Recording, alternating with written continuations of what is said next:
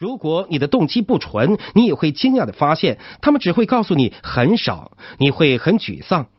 会面结束之后，你甚至不明白他们为什么不感兴趣。他们告诉你诸如“我没时间”“我没钱”“我不想做销售”之类的话，但是你内心知道这些都不是真正的原因。他们不愿意告诉你真正的原因。当你成为真正的有效聆听者，这并非意味着每个人都愿意打开心扉跟你交谈，但是一定会有比以前多得多的人愿意这样做。有效聆听的第四个原则是提出有洞察力的问题。提出信息问题和提出有洞察力的问题有着很大区别，这是一个重要技巧。学校没教我们，事实上，任何地方都不会教我们这项技巧。我们必须提出有洞察力的问题，而非信息问题。为了更好的阐述这个问题，我需要一个观众来配合。谁愿意上来和我一起做一个实验？哦，你叫什么名字？玛丽，好，请上来，请各位给玛丽热烈掌声。玛丽，我能问你一些问题吗？当然可以。好，我希望你好好观察。如果你想知道更多，那就要留意更多。玛丽，我只是好奇而已。你家住哪里呢？加州旧金山市。你的车子什么颜色？茶绿色吧。你的房子有几间卧室？三间吧。你有几个小孩？我没有小孩。做独立生意之前，你做什么工作呢？我是一个中学数学老师。请注意了，他是多么快的回答了这些问题，因为这些都是信息问题。这些信息储存在玛丽的电脑内存里，可以快速读取。但是如果你提洞察力的问题，人们一般不会这么迅速的回答。因为他们需要去到思维的深处，他们需要读取各种文件和数据进行处理、思考一番，才能做出回答。好了，玛丽，如果我不断不断的问你这些信息问题，你会有什么感受呢？嗯，我会开始怀疑你究竟有什么动机，这就有点像质询、盘问那样了。所以说，我们需要这些信息问题来作为开场闲谈，从这里开始交谈。你必须对你的交谈对象有一定的了解，但是你也必须足够的敏感。然后，我们应该进行较深层次的交谈。我们可以谈朋友、谈家庭、谈孩子、谈伴侣、谈未来。我们希望了解生意对象，但是通过你家住在哪里、你的车子什么颜色、你有几个小孩这些问题，我们是无法真正了解他们的。我们必须要剥洋葱，逐层的剥开洋葱。我开始问的问题是外围问题，就像是洋葱的外层那样。但是我们必须往深处走，一层层的剥开洋葱，直到核心。我们必须提出聪明的、有洞察力的问题。所以，如果我想跟玛丽建立沟通，我会问她有洞察力的问题。玛丽，在哪一个方面，如果你能有所改善，将会对你的独立生意带来最大影响呢？我认为最重要的方面就是增强自信心，通过一次次的小成功增强我的信念，让我相信更大的成功很快会到来。这是一个巨大因素，也许对某些人也同样如此。所以说，你希望增强自信心，对吗？没错，玛丽，太好了！我有一样东西可以提供给你，我有一样东西可以帮助你的自信心，我有这一样。哇，这真是太令人兴奋了！看上去，然后我们以前、现在更加互联网几百种的产品啊，实在是太好了！这不就是我们大多数人所做的事情吗？我经常和一些互动销售公司的销售人员一起工作，他们专长于销售健康产品。如果有人说我的脖子上有点疼，他们就会说：“嗯，我们有医治这个的产品。”他们一下子像倒水那样把信息倾泻给顾客。我们应该做的事情是继续问问题。玛丽，你刚才说过，你现在正在努力提升自信心，这将会给你的生意带来最大影响。没错。让我们说你在这方面已经取得进步，那会给你带来什么呢？我发现，当我在这方面取得进步，我的工作量会增加，这会带来更多的结果。反过来又增强我的自信心，这是一个螺旋上升的过程。所以说，当你提升你的自信心，你的工作量会增加，这会增加你的结果，这又会增强我的自信心，这是一个螺旋上升的过程。好了，如果你能得到这种螺旋上升的结果，它会给你带来什么呢？我会感觉到一路上我会胜利。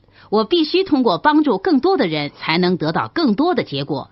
当我更有成效了，我得到更多结果，我就可以带动更多的人和我走在一起，给人们更多的信心。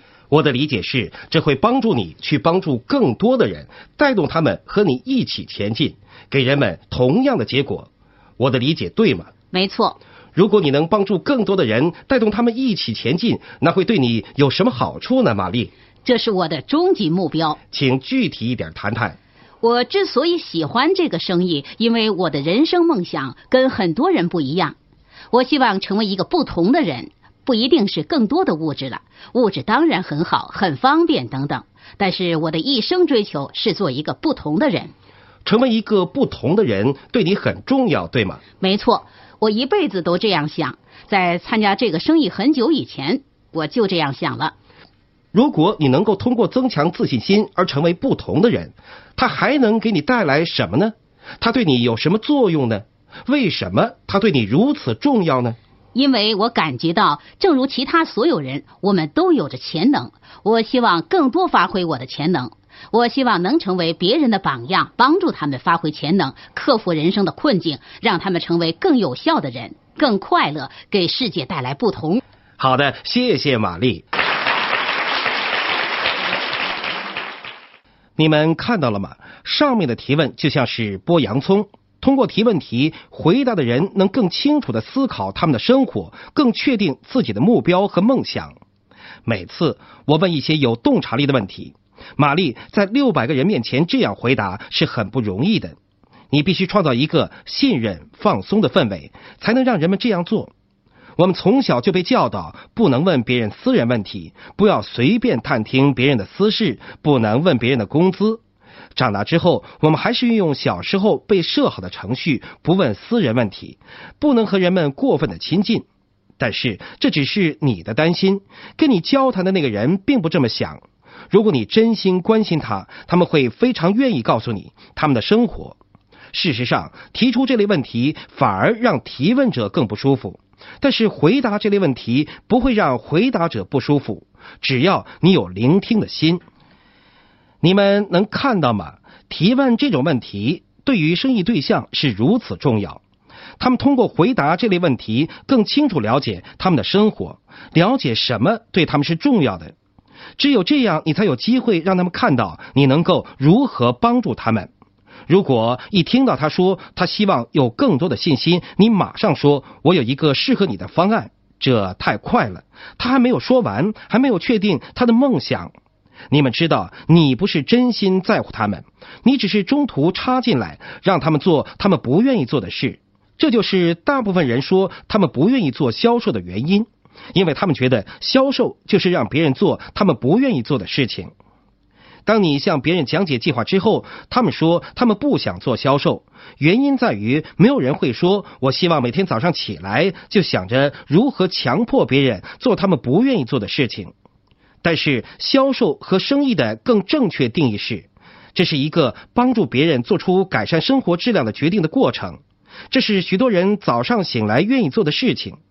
今天早上，今天我要醒来看看自己能不能帮助更多人做出改善生活质量的决定。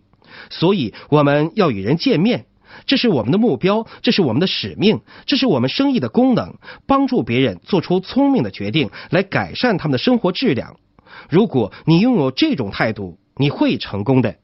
有效聆听的第五个原则是：人们做事情是出于他们的理由，而非出于你的理由。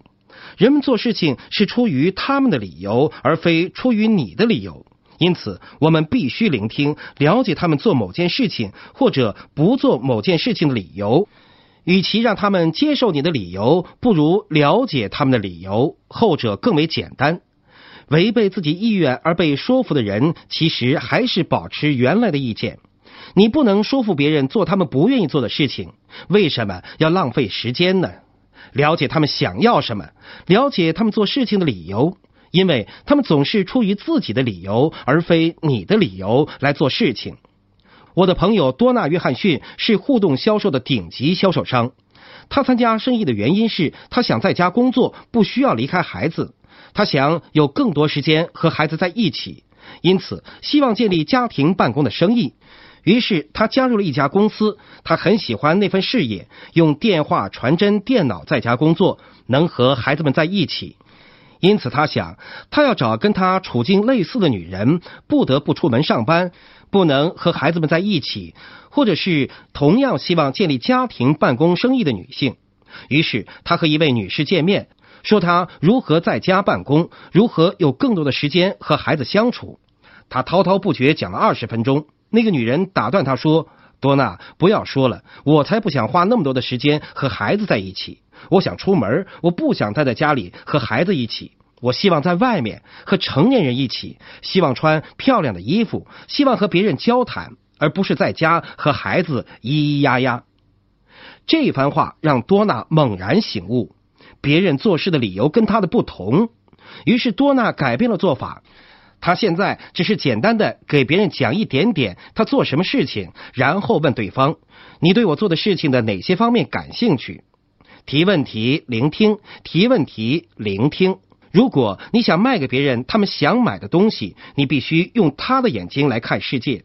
前英国首相撒切尔夫人说过：“你必须用你的脚来试试他们的鞋子，了解穿他们的鞋子有何感受。”所以说，聆听的第五项原则是：人们做事情是出于他们的理由，而非出于你的理由。因此，你必须了解他们的理由是什么。如果你一直说话，你就没有办法了解他们的理由。一九七八年，诺贝尔经济奖获得者郝伯特·西蒙是研究人们出于什么理由做他们做的事情的大师。他发现，人们会给两种做事情的理由，一种是好听的理由，另一种才是真正的理由。大部分的情况下，他们只会告诉你好听的理由，而你必须找出真正的理由。如果你不聆听，他们不会告诉你；如果他们不信任你，他们也不会告诉你。如果你的动机不纯，他们不会告诉你；如果你不是真心聆听，他们不会告诉你。他们不会相信你，他们只会告诉你好听的原因，诸如“我没时间”“我没钱”“我不想做销售”之类的原因。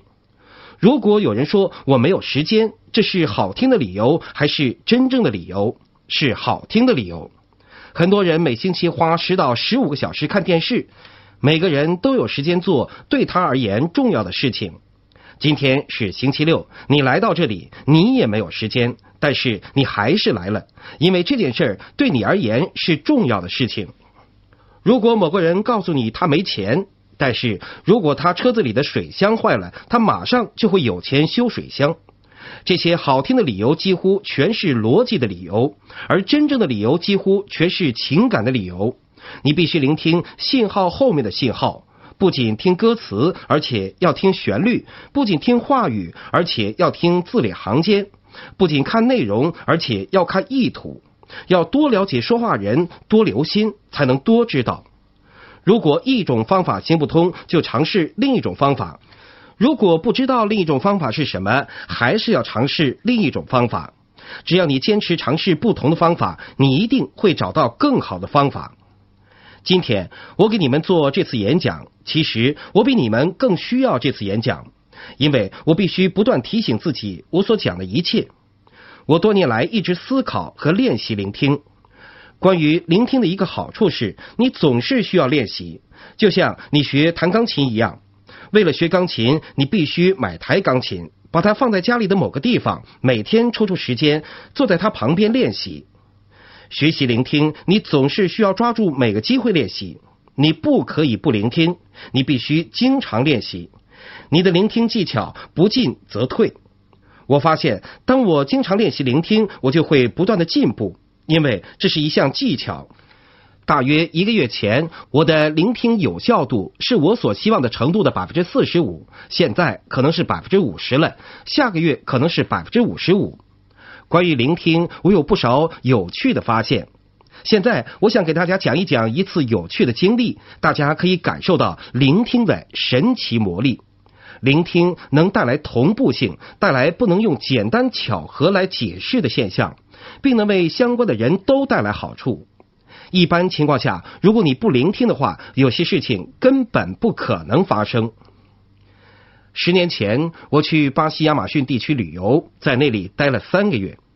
我和好朋友一起去长途步行，我们住的很差，经常露营或者住廉价旅馆。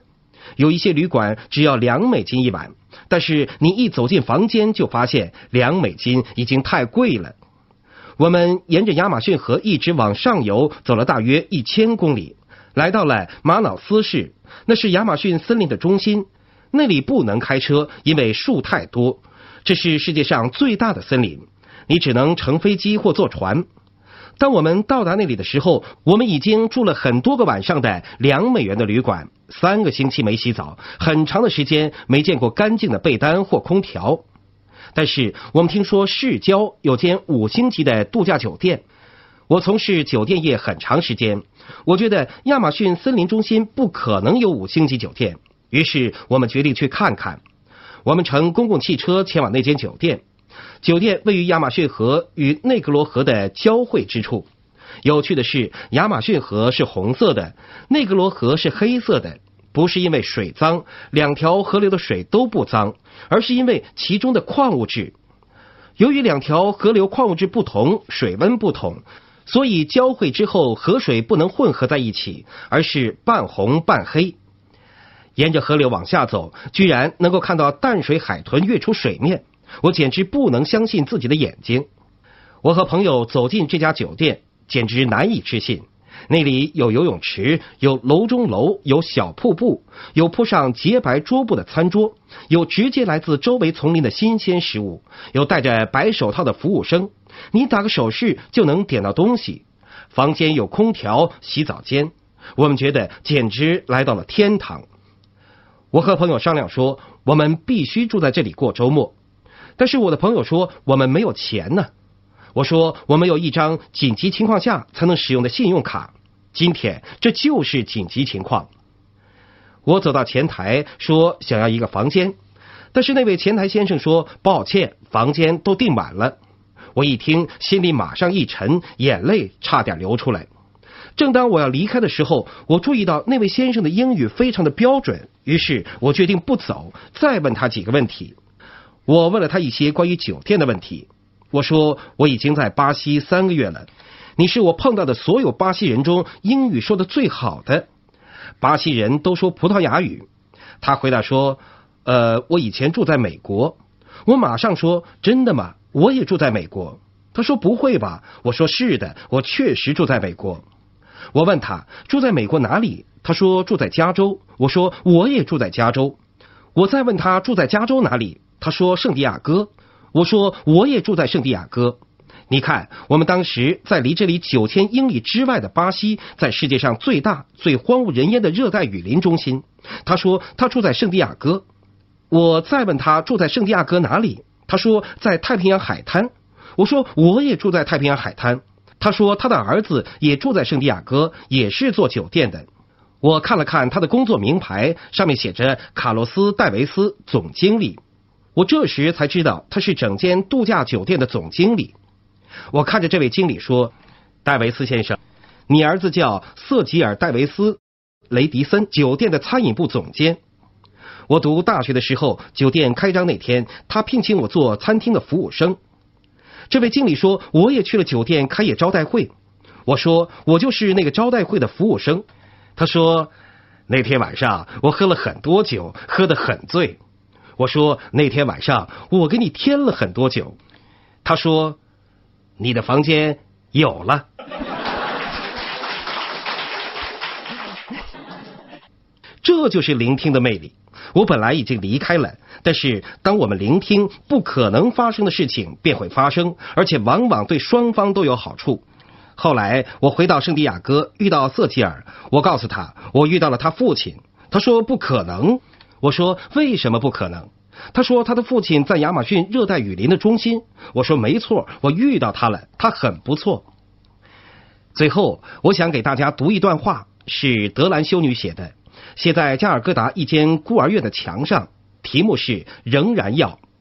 他是这样写的：人们往往不讲道理、不合逻辑，而且自私，仍然要爱他们。如果你做好事，人们会指责你怀着不为人知的自私动机，仍然要做好事。如果你成功，你会有一些假朋友和真敌人，仍然要成功。你做的好事，第二天就会被忘记，仍然要做好事。诚实和坦率让你容易被人攻击，仍然要诚实和坦率。你用多年时间建立的东西，可能一朝被毁，仍然要建立。人们确实需要帮助，但是你帮助他们的时候，他们可能会攻击你，仍然要帮助他们。把你的最好献给世界，世界却把你的门牙踢掉，仍然把你的最好献给世界。亲爱的朋友，想获得更多的成功经验吗？请关注微信公众号“炫色安利微商旗舰店”，我们将为想成功的你提供更多的精彩信息。